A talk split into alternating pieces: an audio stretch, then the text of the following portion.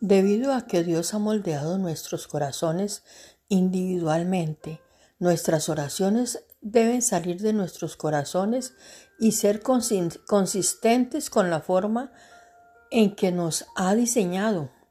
A medida que desarrollamos nuestros estilos individuales de comunicación con Dios, podemos aprender de las personas que pueden tener más experiencia que nosotros, pero debemos tener cuidado de no imitarlos o permitirles establecer estándares para nosotros.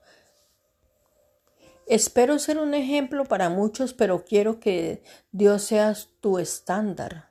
No hay nada de malo en incorporar algo que alguien más está haciendo en su propia vida de oración, si realmente sientes que el Espíritu Santo de Dios te está guiando a hacerlo.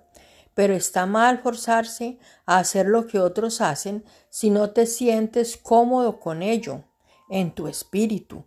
Te animo a desarrollar tu propio estilo de hablar con Dios y escuchar su voz. No trates de seguir el ritmo de otro ni copiar sus estilos de oración y no te sientas obligado a trabajar cada principio de oración que hayas aprendido cada vez que oras.